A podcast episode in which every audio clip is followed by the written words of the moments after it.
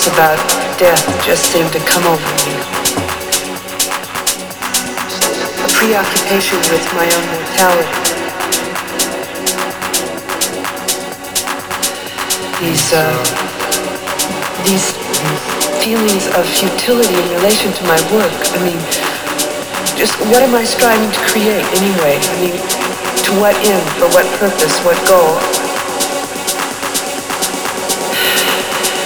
can